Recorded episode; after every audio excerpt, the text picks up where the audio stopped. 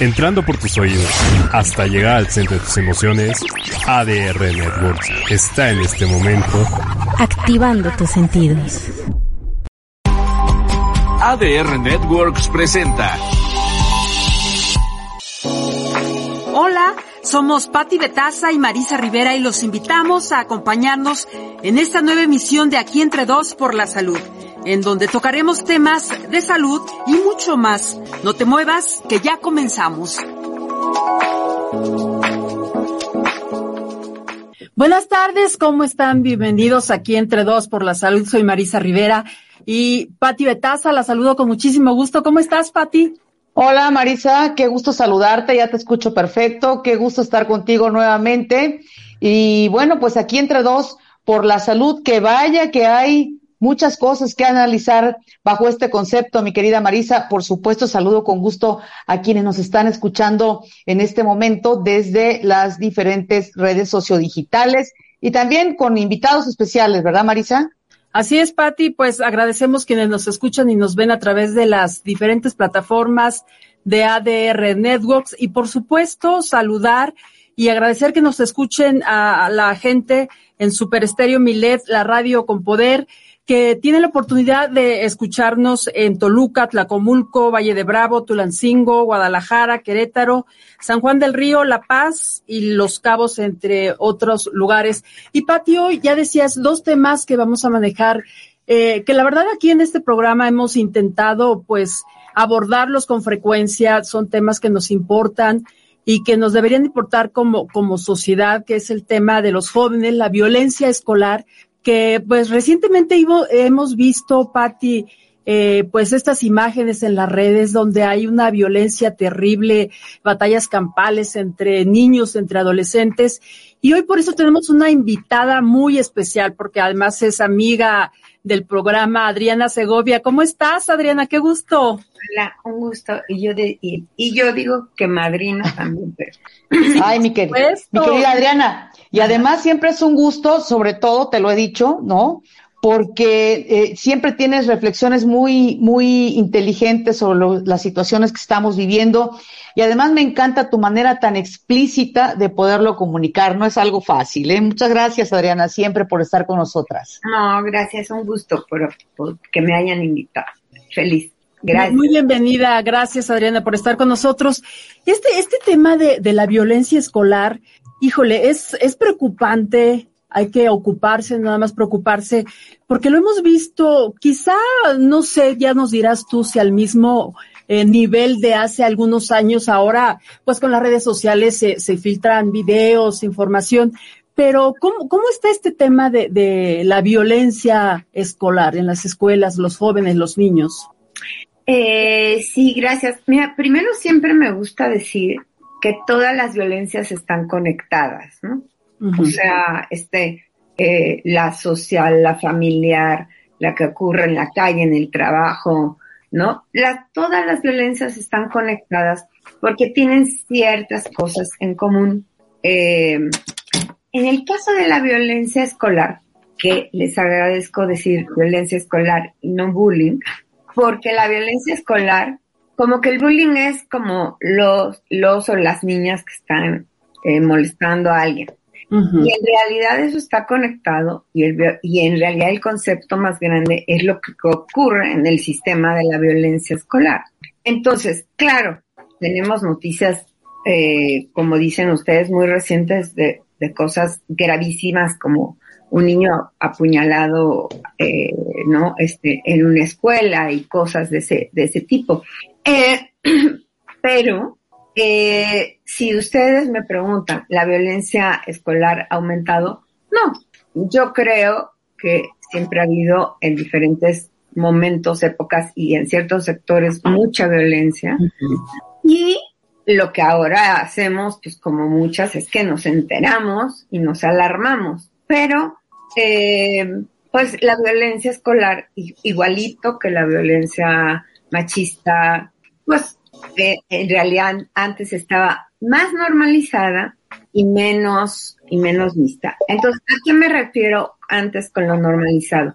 Eh, no sé ustedes, les pregunto al público en general, eh, de eh, tipo de mi generación que nacimos en los, yo, eh, no ustedes, yo, que nacimos en los 60, eh, yo no sé cómo, cómo fue la experiencia de ustedes, pero yo tuve compañeros que las maestras, que los papás les decían a las maestras que le podían pegar, que les, que les pegaran, ¿no? Que entonces todo eso era como parte de lo normal. Yo le pego, tú también eres el maestro, le puedes pegar.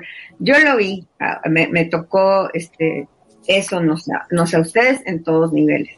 Eh, sistemas escolares que eran de terror, ¿no? De, de, y hay otros, hoy, ahora hablo de la actualidad, por lo menos de lo que me ha tocado a mí ver en diferentes niveles, de verdad, escuelas, voy a hablar de escuelas, tenemos casos de escuelas en las que hay violencia, pero que además están rodeadas de un, de un contexto súper violento en ciertas zonas, por ejemplo, de esta ciudad y también de otras, me imagino que de otras ciudades. Esto es por, por, la información que yo tengo, pero este es seguro. O sea, está un, un, un, no sé, un bachillerato, una secundaria en un medio que realmente las autoridades les dicen cuídense para llegar, ¿no? Bueno, entonces está esa de lo que te puede pasar. Y luego algo muy importante adentro, y por eso digo que todo está conectado. Déjenme contarles esto.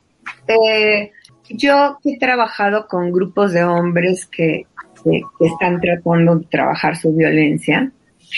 Recuerdo una vez un, un participante del grupo que dijo, yo en realidad tenía una buena relación, yo venía de una familia con puras mujeres, mi mamá, mis tías, mis hermanas, y yo me recuerdo como, como muy, como que era muy natural el afecto y, y tocarse y llevarse bien. Y, dice, y cuando entré a la secundaria, en una, en una zona ruda, o sea, como mucho lo que cuentan en la cárcel, ¿sabes qué?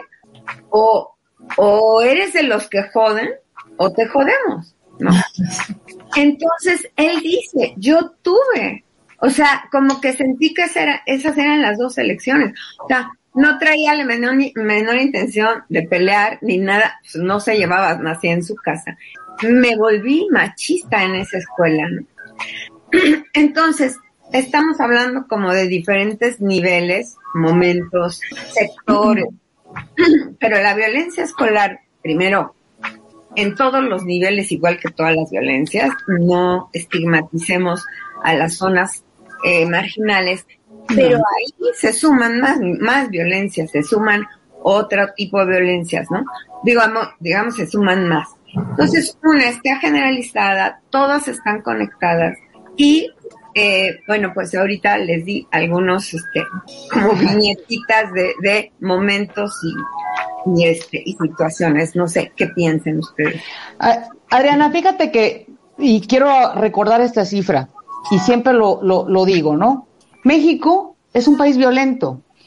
México en este momento lleva más de 135 mil muertos. Es decir, esa es la cifra eh, oficial, la cifra que registra la violencia en este país.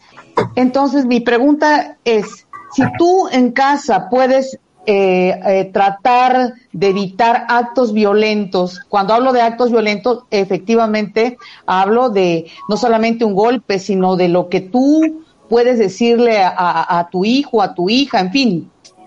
Tú haces todo el esfuerzo por evitar es eh, que tu hijo o que tu entorno sea violento.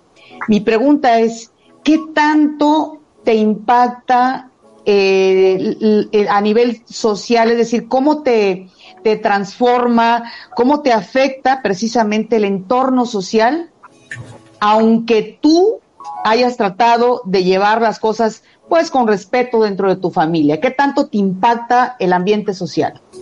Eh, ¿te, ¿te, parece, Adriana, que eh, nos contestes después de este corte? Es muy rápido y volvemos.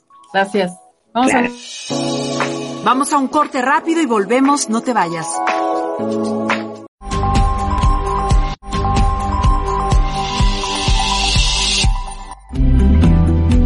¿Sabías que 7 de cada 10 empresas no sobreviven los primeros 12 meses de vida?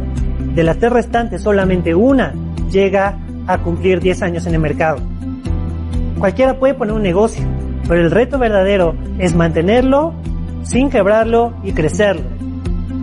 Soy Yoshi Yoshikai y te invito a que en nuestro programa Yoshi Quiero Crecer Mi Negocio tengas todo lo que necesitas para lograrlo. Los lunes a las 6 de la tarde por ADR Networks, activando tus sentidos.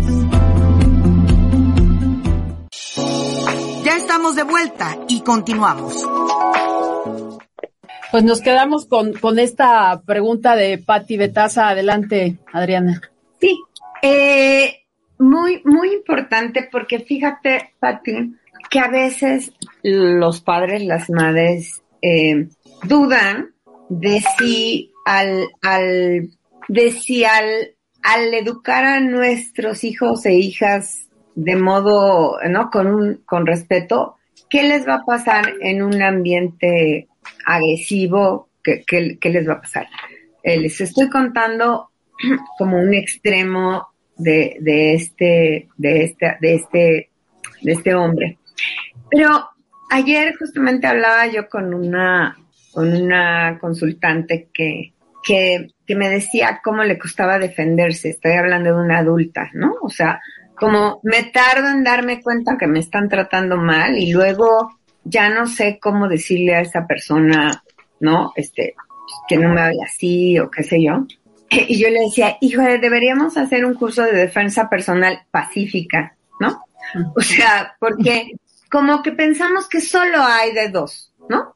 O sea, o siempre me tengo que estar defendiendo a la mala, digo, con grito, ya sabes, como que no me vean que yo soy más débil que tú, pero un poco parecido a, a, a la violencia o a la agresión.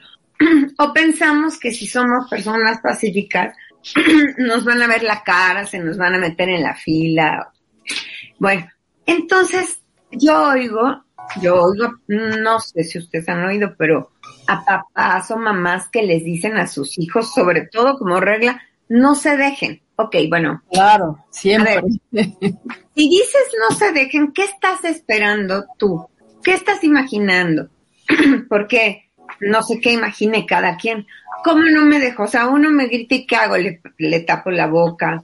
Me dice una grosería, le digo otra. Este, voy a hacer el acusón del salón. Voy a venir a decirle a mi mamá y luego le voy a decir, por favor, pero no le digas a nadie. O sea, ¿qué estamos imaginando cuando decimos no te dejes? No sé ustedes, pero yo creo que una es tener conciencia de que nadie tiene por qué vivir maltrato, ¿no? Es un derecho, ¿eh? Es un derecho, no es un invento de nadie, es, o es, es una regla ética que se ha convertido en una ley, ¿no? Todo mundo tenemos derecho al buen trato, al no maltrato. Eso es como, como la base, el principio. Claro, pero ¿cómo lo llevamos a la escuela o cómo educamos a los hijos, a las hijas para que más que no se dejen, yo diría, una, reconozcan que tienen derecho a ser bien tratados. Y como no se vale, entonces no se vale que yo me le eche encima a la otra persona.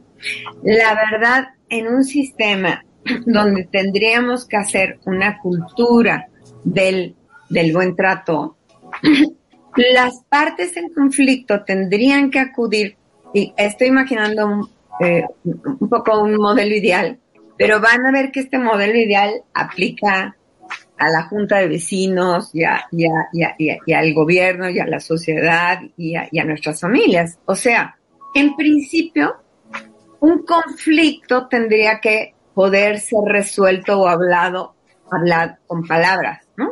Imagínense a maestras y a maestros que entren en un conflicto y puedan decir, hablen, ¿no? hablen, ¿qué quieres decirle? ¿Qué quieres decir? En vez de entrar a las, a los castigos, a los regaños, a a ver, ¿qué, cuál es tu problema y cómo lo podrías hablar? ¿Qué quieres que él entienda? ¿Qué quieres que él entienda? Ah, pues ¿qué creen? Tienen un desacuerdo. Bueno, ni modo. ¿O qué creen? Si piensan lo mismo. ¿O qué creen? No sé. No todo tiene que ser solución, solución. Lo que tiene que ser es la práctica del diálogo e incluso aceptar que pensamos diferente, ¿no? pero que no podemos agandallar, no podemos abusar, no podemos insultar, no que imaginen ese mundo.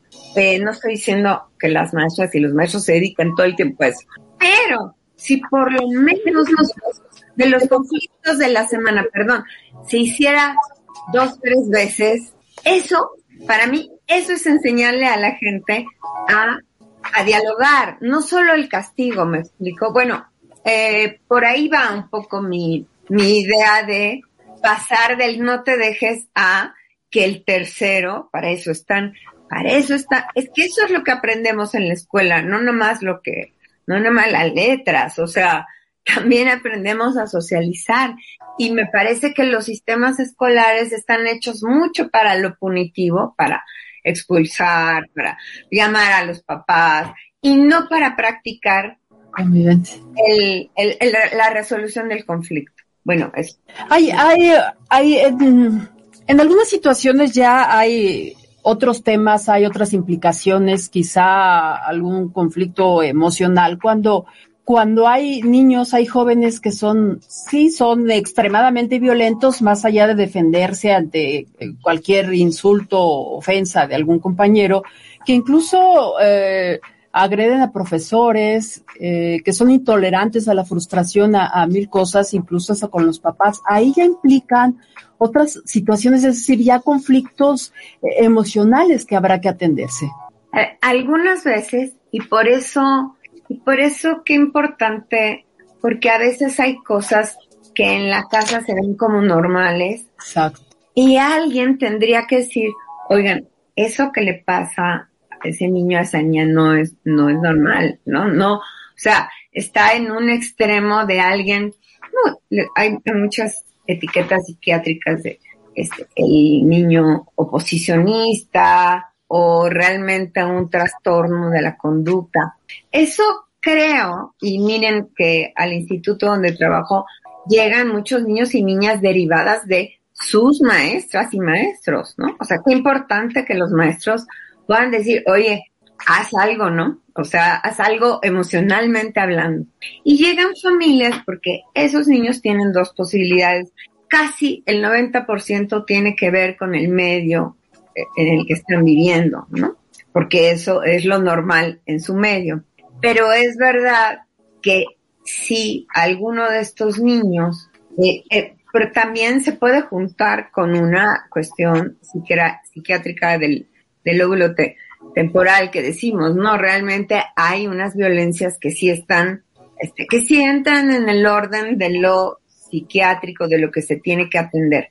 ¿Y cómo saber eso, Adriana? ¿Cómo poder distinguir eso? Ajá. Ese tipo de conductas violentas que estén relacionadas con algún asunto de eh, salud mental. Eh, sí, yo diría que aunque las maestras y los maestros no sean este, psicólogos o psiquiatras, sí tienen un feeling, un sentimiento, una sensibilidad sobre, bien, conociendo un grupo todo el, todo el tiempo, en los años que tienen, saben cuando algo se está saliendo, este, está, está por encima. Eh, algunas escuelas tienen orientación, tienen algunos, este, algún tipo de apoyo como para platicar con este, con esta persona, con este niño, esta niña, adolescente, eh, mujer o hombre, y esas personas tendrían que tener la capacidad de decir, ¿sabes qué? Derivarlo a un servicio psiquiátrico. No importa, el servicio psiquiátrico lo valorará, ¿no? O sea, pero más vale que tengamos a, a, gente que vaya a atenderse y que le digan, mira, no, tú necesitas terapia solamente o necesitas medicarte o necesitas hacer terapia familiar porque la violencia está circulando en tu casa, ¿verdad? Entonces, entonces decimos, ¿cómo lo sabemos? Eh, como mamás y papás a veces nos cuesta mucho esta parte porque, pues... Quizás nos damos cuenta y a lo mejor eh, parecería que no lo dan, no, no, no lo vemos, ¿no? Porque, pues, ¿cómo mi hijo o mi hija va a tener ese problema? No, eh, mi casa no es violento, no es violenta. Eh, disfrazamos quizá, ¿no? Eh, sí, sí, y con eso te digo otro tipo de comportamientos como depresiones o como eh, eso, ¿no? ¿Por qué, ¿Por qué de repente tengo un hijo que se pone demasiado violento? Oigan, he oído a madres y padres que les tienen miedo a sus hijos adolescentes. Claro. Eso, eso claramente ya es una cosa que probablemente surgió del medio, pero hay una vulnerabilidad psiquiátrica que hace que ese niño se dispare, porque si comparamos cerebros parecidos, el medio los hace, ¿no? Ponerse violentos o poderse contener. Entonces, por eso yo sí digo que ahí padres y madres ojalá puedan no negar, ¿no? Pero a veces ayuda la escuela, ¿no? A veces ayuda la escuela porque tiene más sensibilidad de si esto es algo que parece que se está saliendo, se está saliendo o este o si entra dentro de algo que se puede arreglar. Pues yo ¿qué les digo? Soy terapeuta sistémica familiar y creo mucho en la terapia familiar. Siempre cuando los problemas están conectados con algo psiquiátrico, con un problema de adicciones, pues no, o sea, siempre tiene que estar complementado, si es bastante complejo, ¿no? Pero entonces, ¿cómo saberlo? Eh, la verdad, yo sí diría madres y padres, la verdad estamos muy acostumbrados más a negar, eh, no es mala onda nuestra, pero pues casi es, no es que mi hijo no es, es que no quiero que sea, ¿no? Es que no quiero que sea ese que dicen, oigan, pero luego, como aplicándolo a nosotras mismas, pues es que ese, eso tiene que ver con el ejercicio de lo que hacemos en examinar nuestra propia vida y nuestras propias acciones, ¿no? A ver, alguien que dice que no se lleva bien con nadie, pues como que Algo anda mal. sospechoso que es toda la gente está, ¿no? Que toda la gente está mal. Soy víctima de todo mundo. No, pues siento que sí tiene que ver contigo, ¿no? Este, es, esas cosas, por ejemplo, qué bueno que las podemos decir aquí, porque no se las estamos diciendo a nadie en particular y a todos en general. ¿es? O sea, si de verdad te sientes víctima de muchas personas, pues ve a terapia, ¿no? O sea, Claro. porque Analízate. Déjame Eso. retomar este, esta, este punto que tú mencionaste hace un rato de que hay madres, hay padres que les da miedo enfrentarse quizá con sus hijos adolescentes, de negarles permiso, de no dejarles salir, de llamarle la atención por ciertas circunstancias. Y de verdad, yo cada vez conozco más casos de, de, de ese tipo. ¿Qué, ¿Qué está fallando? ¿De qué lado? ¿O es todo el entorno? ¿O es de todas las partes? Respóndeme, porfa, Adriana, después de un corte que es muy rápido, ya sabes, y volvemos. Gracias. Vamos a un corte rápido y volvemos, no te vayas.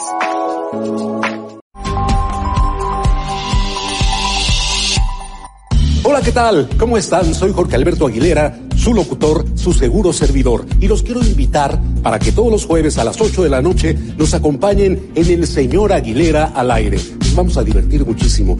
Vamos a platicar de deportes, de cultura, tendremos invitados, espectáculos, en fin, vamos a pasarla muy, muy bien. Recuerden, jueves, 8 de la noche, a través de ADR Networks, activando tus sentidos.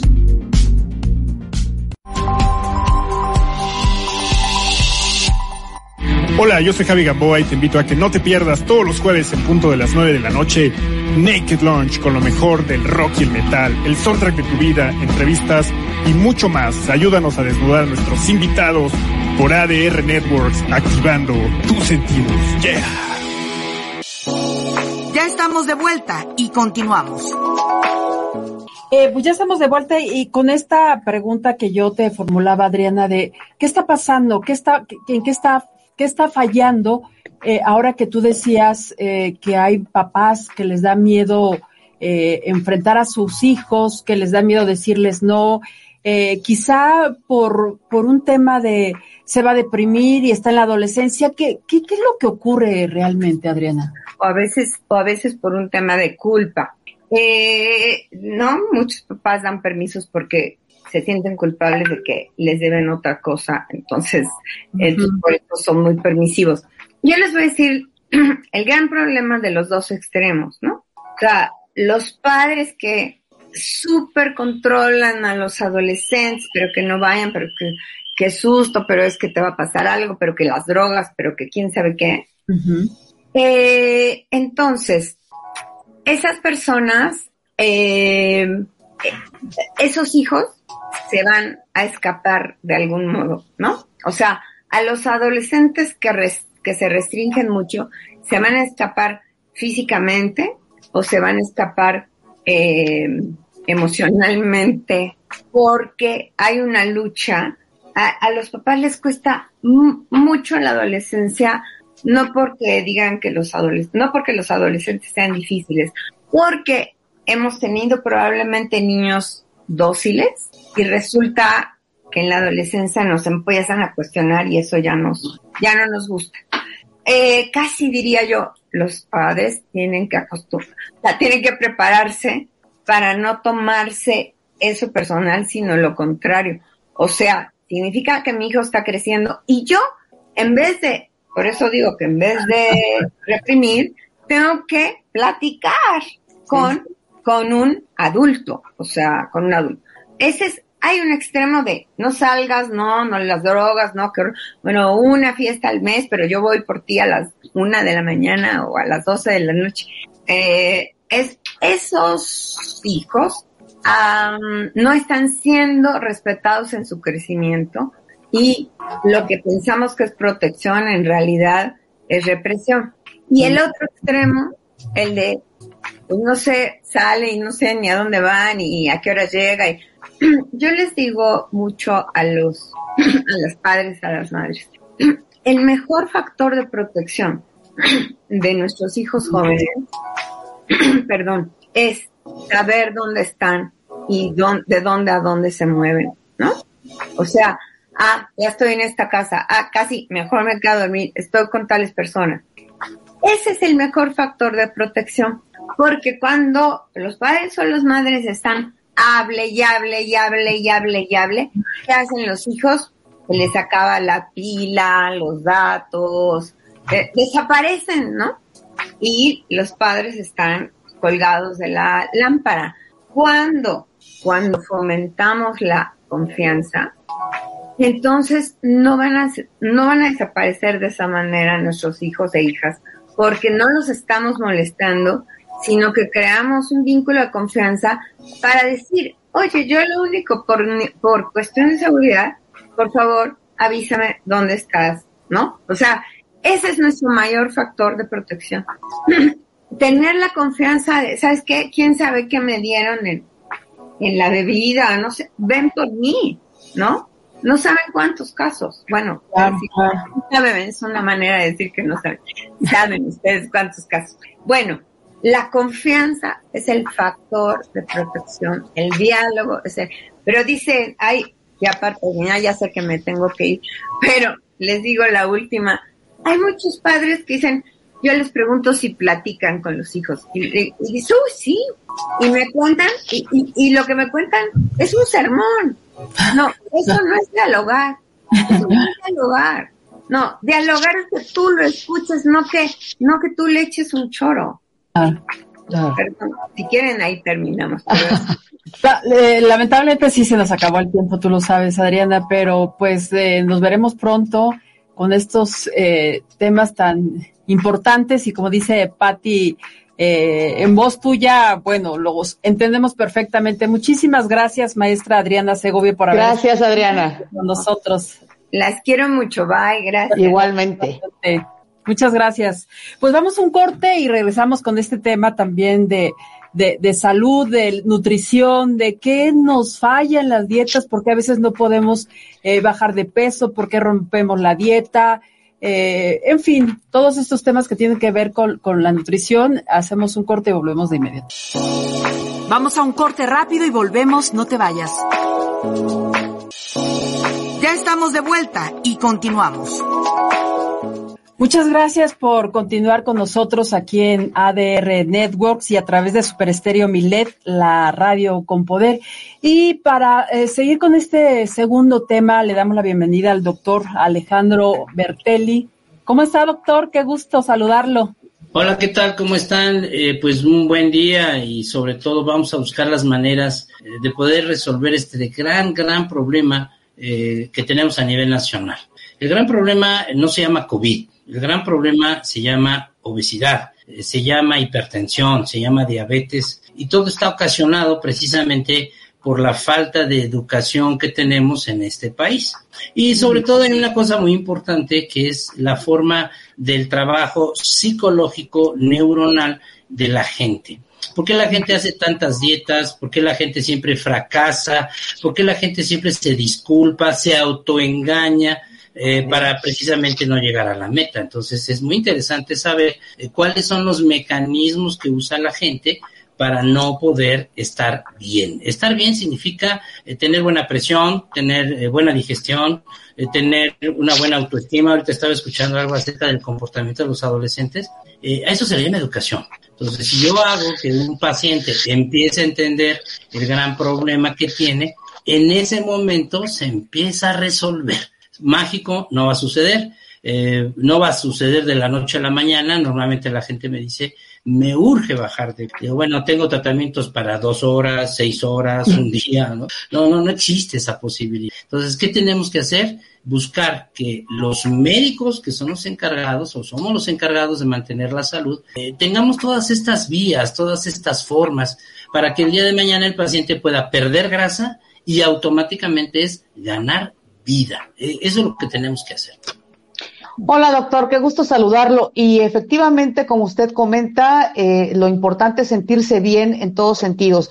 Doctor, pero ¿cómo, eh, cómo impulsar desde casa eh, los buenos hábitos que no solamente nos permiten tener eh, físicamente una buena salud, sino mentalmente. ¿Cómo hacerle, doctor? Todo empieza, el problema de la obesidad empieza en la casa, es familiar, es emocional. Eh, aquí la gente que viene eh, le pregunto, oye, ¿comiste pan de muerto? Y todos comieron pan de muerto, porque uno cree que el pan de muerto es parte de una sociedad, pero no es así. Sigue siendo una harina. Una tradición que cómo romperla. Imagínate, tú me dices cómo, cómo hacerle para que un mexicano no escuche mariachi, pues está muy difícil. Pero sí tiene que ver precisamente en la casa. Y lo que está pasando ahora, pues, somos el país número uno con la obesidad infantil por culpa de los padres. Eh, pero si yo empiezo a educar a mi hijo con el ejemplo, con ciencia, en esta casa no se va a comer chilaquiles. ¿Por qué? Porque no me sirven de nada. Pero dile a un mexicano que el domingo no vaya a comer barbacoa, pues prácticamente es simple por la tradición. Pero si tú pones en una balanza, por un lado está pozole, tamale, chilaquiles, y por el otro lado está tu bienestar, tu salud, eh, tener buena glucosa y buena presión, pues hay que darle a entender al paciente que él tiene la obligación de escoger, no de hacer una dieta o de bajar tres kilos, etcétera, etcétera. Son tantas comunicaciones que hay y sobre todo lo que tenemos es un problema neuronal. El cerebro tiene unos chips que se llaman GLP-1 por ahí. Entonces, si tú traes una persona de Italia y le dices, eh, te voy a dar de comer tamales, el italiano no entiende lo que es eso porque no lo tiene registrado. A él no le importa eso. Somos un país bebedor de Coca-Cola, número uno a nivel mundial, sobre todo Monterrey. Entonces tú le dices a un italiano, ¿qué quieres? ¿Vino tinto, Coca? Te va pues, vino tinto. ¿No? Pero ya está en la secuencia neuronal de nosotros. Esos hábitos y costumbres, desde que nacemos, ¿qué es lo primero que come un ser humano? Leche, ¿no? Leche materna o leche maternizada de un botecito. No le das a escoger qué es lo que quieres desayunar, hijo. Nada más hay dos opciones. Entonces, ya desde ahí, nosotros tenemos que entender que hay cosas que se necesitan y cosas que no se necesitan. Pero qué curioso, en México la gente me dice, yo ya sé lo que, lo que no debo de comer y lo hago. y es lo que más se le antojan. Además. Es, una palabra mágica, que la dijiste, el antojo. Se me antojó tres de suadero con salsa. ¡Wow! ¡Qué rico, doctor! Y con una cervezota. No, hombre. Además.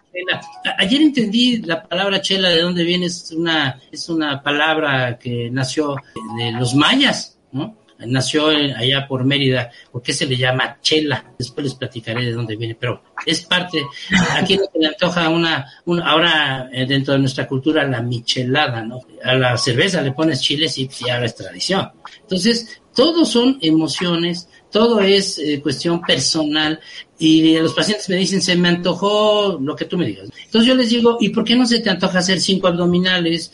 Eh, ¿Por qué no se te antoja correr? ¿No? ¿Por qué no se te antoja claro, porque no tengo y la respuesta seguramente es porque no tengo tiempo. Exacto. Pero mira, es que también te voy a decir esto. Los seres humanos nos inclinamos más a lo negativo que a lo positivo. Es decir, sabemos, pero ¿por qué razón? ¿No? Aquí la pregunta es ¿por qué razón y qué es lo que tengo que hacer? Ya sabemos, por ejemplo, que comer eh, dulces, comer este en exceso comida ultra pasteurizada, ¿no?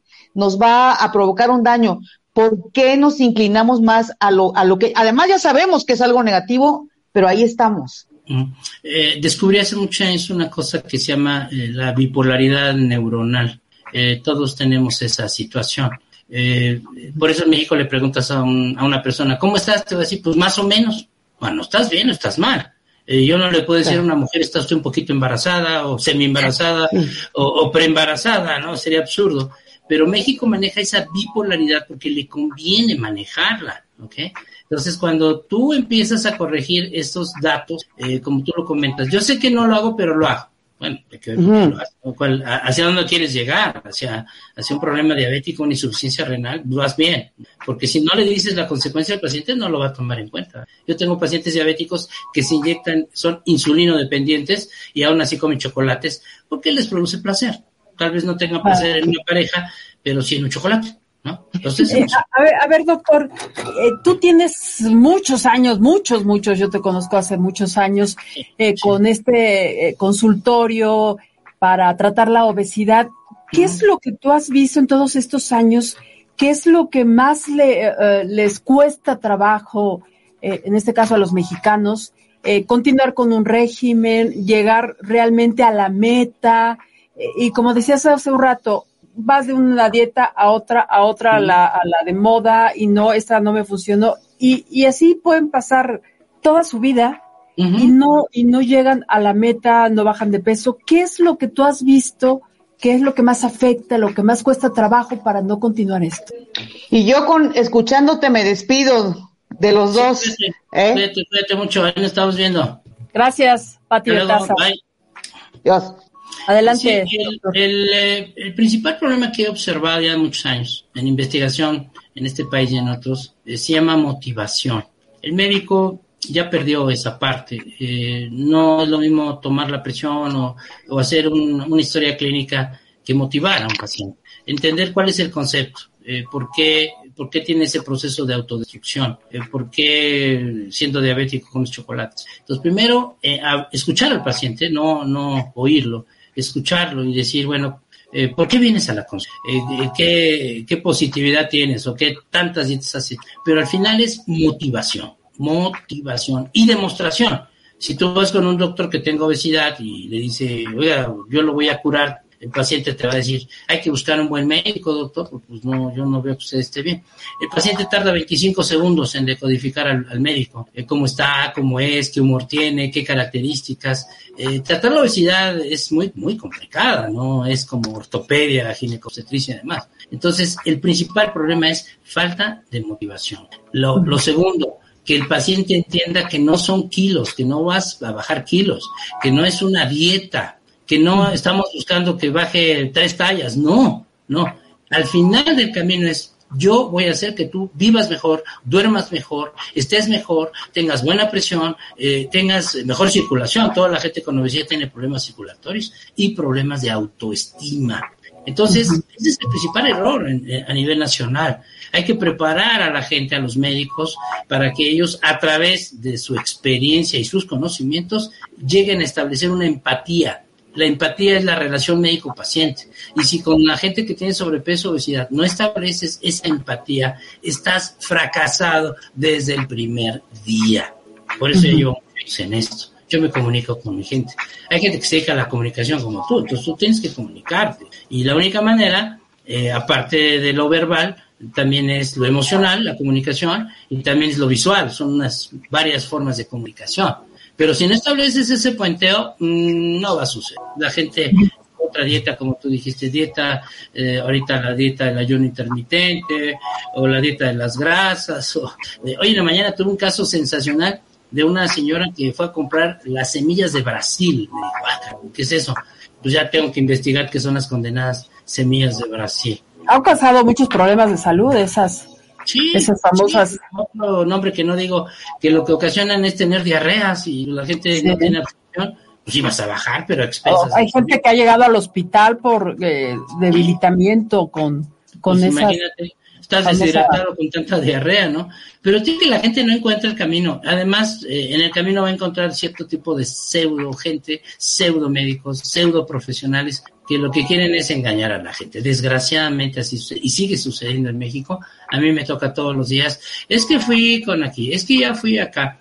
Y también la gente quiere bajar de un momento a otro. Es otro de los factores. Exacto, de- la inmediatez, la inmediatez porque en ocho días tengo una boda y tengo que poner un vestido, entonces en Sí, ocho días queda- quiero bajar 10 kilos. Así es. Y, y, y esto pues no es un milagro. Así Eh, otro, otro tema de la eh, eh, sobre esto es la importancia del mantenimiento, porque podría ser en cierto momento eh, bajar de peso y, y dependiendo de cada quien puede bajar más lento, más rápido, pero el punto, el punto es el manten- mantenerse y, y ya no subir de peso y no volver a, a los hábitos de antes. Ese yo creo que, pero me lo respondes, doctor, por favor, después de un corte, volvemos rápido. Claro, aquí nos vemos, claro. Vamos a un corte rápido y volvemos, no te vayas.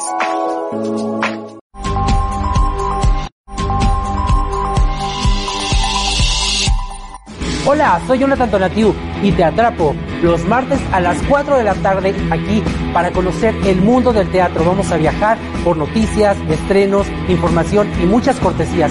¿Sabes en dónde? En ADR Networks, activando tus sentidos. Ya estamos de vuelta y continuamos.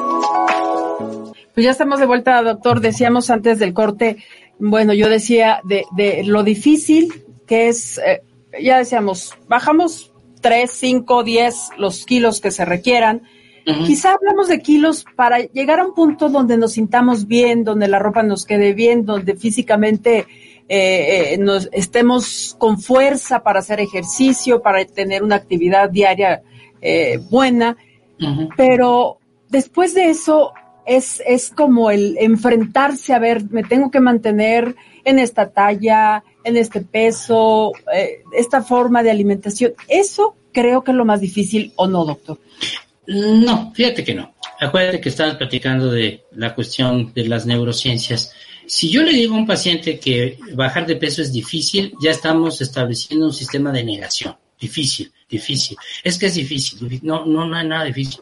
Aquí lo importante es entenderlo y decir, bueno, tampoco va a ser fácil porque usted no va a bajar un kilo cada vez que usted quiera. Lo importante es, si el paciente logra hacer una buena alimentación, empieza a hacer ejercicio tres, cuatro veces por semana, de preferencia con, resistencia muscular, con pesas, y empieza a mejorar el aspecto general de su vida, entonces él empieza a aprender. Nosotros tenemos un sistema de aprendizaje día con día. Aprendimos a nadar, aprendimos a manejar, pero la pregunta es, ¿ya aprendiste a vivir? ¿Ya aprendiste a comer? ¿Ya aprendiste a decir no, gracias? No, la gente no hace eso, no, no le, no, no lo quiere aprender. Sí lo puede, pero no lo quiere. Pero yo te voy a decir una cosa, si un paciente ha bajado un número determinado de grasa y ahora hasta duerme mejor porque la- las personas que tienen obesidad roncan, todo el mundo ronca, no, y tiene insuficiencia respiratoria, mucha gente me dice, oiga doctor, ya me pude amarrar las agujetas de los zapatos, digo, pues, extraordinario, ¿no? Extraordinario. Oiga doctor, ya me pude cortar las uñas de los pies.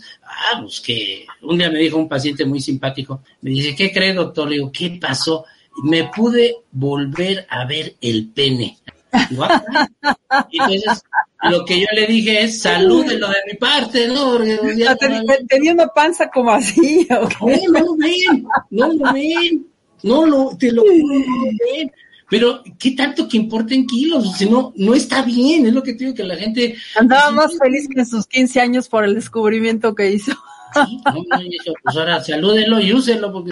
Entonces, es fácil el puenteo con el paciente. Cuando ya el paciente entra a la dinámica que normalmente los llevo, Es, es, sencillo porque me despierto bien, como bien, estoy bien. Y luego la sociedad, que es la culpable, te va a empezar a decir, ya detente, ya no bajes tanto. Claro, claro. Te, vas a descompensar, puras babosadas. ¿no? Y entonces te va a dar rebote y todo. ¿Y quién te lo dice? Pues está mal, que tienes sobrepeso, decía. Ve el cambio y, en vez de unirse y decir, oye, ¿dónde fuiste? ¿Qué hiciste? No, bueno, ya te, ya te ves viejo. Eh, y empieza, yo le llamo la persecución. Vas a regresar porque yo me voy a encargar. Pero también eh, la gran ventaja de la consulta es el aprender, el aprender, el avanzar.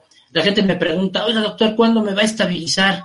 Y yo le dije, nunca, nunca. Tienes que ser mejor ser humano, mejor persona, mejor padre, mejor hermano, mejor amante, lo que tú me digas. Pero ¿cómo te vas a estabilizar? Si no, imagínate, los teléfonos celulares nunca se estabilizaron, ahora son mejores. Claro, es que además se, tiene que convertir en una forma de vida. Eh, eh, eh, estos cambios en la alimentación, de tratar de comer lo más posible sano, cosas naturales, frutas, verduras, lo más posible.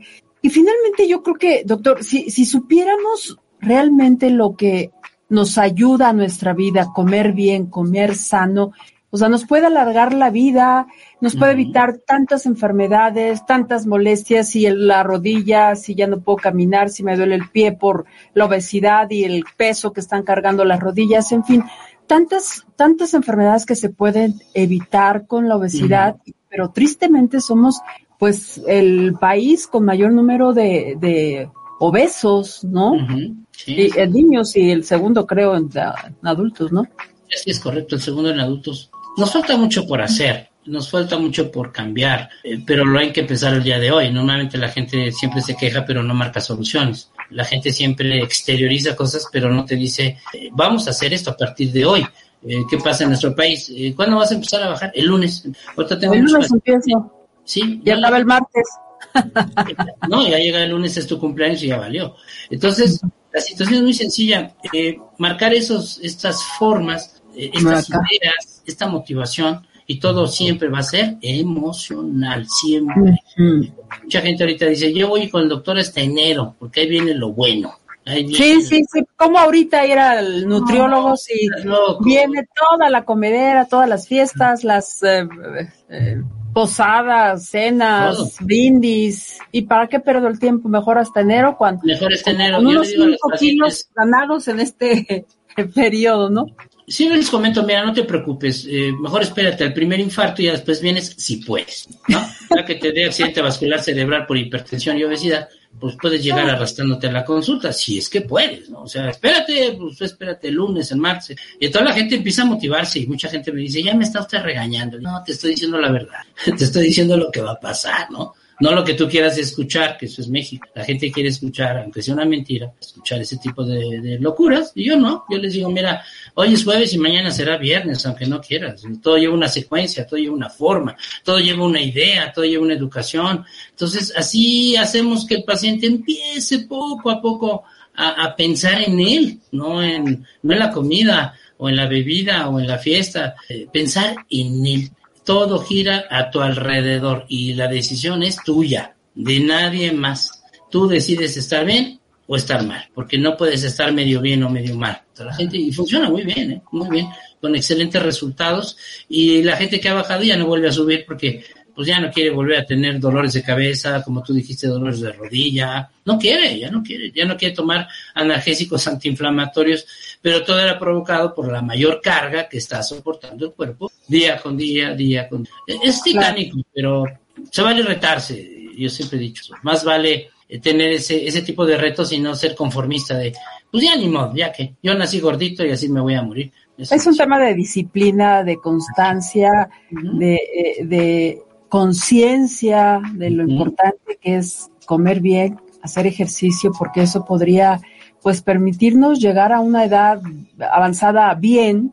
Y sanos. Eh, con buena salud y, y, no eh, pues totalmente deteriorada nuestra, nuestra salud. Eso, eso, eso es lo importante de, eh, pensar en comer bien y hacer ejercicio. Pues se nos acabó el tiempo, doctor. Muchas gracias. Por favor, dinos tus, eh, tus redes, tus teléfonos, eh, por si alguna persona quisiera ir contigo. Yo, yo puedo recomendar hace muchos años que te conozco, sé el trabajo profesional que haces, entonces adelante con tus redes, teléfonos, lo que quieras. Es, muy fácil, es muy sencillo, les voy a dar un teléfono, es 5684 1996. Ahí hablan, es, eh, tengo dos consultorios, ahí es donde normalmente estoy. La gente que contesta es muy amable, la gente que contesta les da la orientación. Entonces, 56 84 19 96. Me hablan y, hacemos citas, eh, platicamos, hacemos todo lo necesario y hacemos hasta lo imposible para que la gente recupere lo que ha perdido, que se llama la salud. Eso es lo que. Entonces, mucho gusto cuando me hablen, encantado de poderlos ver. Bueno, pues ya estamos viendo en pantalla 56 84 19 96 a la gente que nos está viendo a través de, de un monitor o y, la gente que nos escucha en radio, pues ya lo escuchó 56 84 19 96 es el, doctor Alejandro Bertelli. Pues muchas gracias, doctor. y pues hasta la próxima. Ok, cuídate. Buen día, nos vemos. Muchas gracias, hasta pronto. Y muchas gracias a usted. Eh, nos vemos a la próxima aquí en todas las plataformas de ADR Networks y a través de Super Estéreo Milet, la radio con poder que nos escuchan entre otros lugares en Toluca, en Atlacomulco, en Valle de Bravo, en Tulancingo, Guadalajara, en Querétaro, San Juan del Río, La Paz y Los Cabos. Muchísimas gracias y hasta la próxima. Somos Patti Betaza y Marisa Rivera, aquí entre dos por la salud. Hasta pronto. Nos vemos la próxima semana en punto de las 12 del día en Aquí entre dos por la salud, en donde seguiremos tocando diversos temas relacionados con la salud, con grandes invitados y especialistas.